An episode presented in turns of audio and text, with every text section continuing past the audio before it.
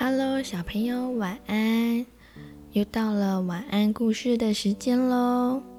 今天要说的故事是想当歌唱家的驴子。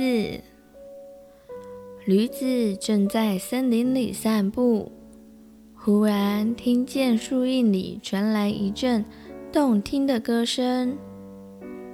是谁在唱歌呢？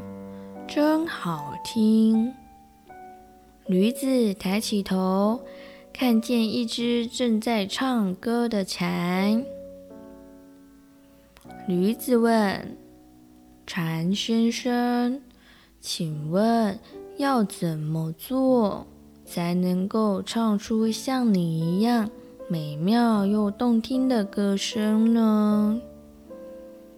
蝉笑着回答。说：“我们的嗓音都是天生的。”驴子又问：“那么你们平常都吃些什么呢？”蝉诚实的回答：“我们每天都喝露水。”驴子开心的说。那么，从今天开始，我也只喝露水。相信不久之后，我也可以成为一位伟大的歌唱家。从此以后，驴子除了喝露水，其他东西都不吃。几天后，他就活活饿死了。小朋友，想想看。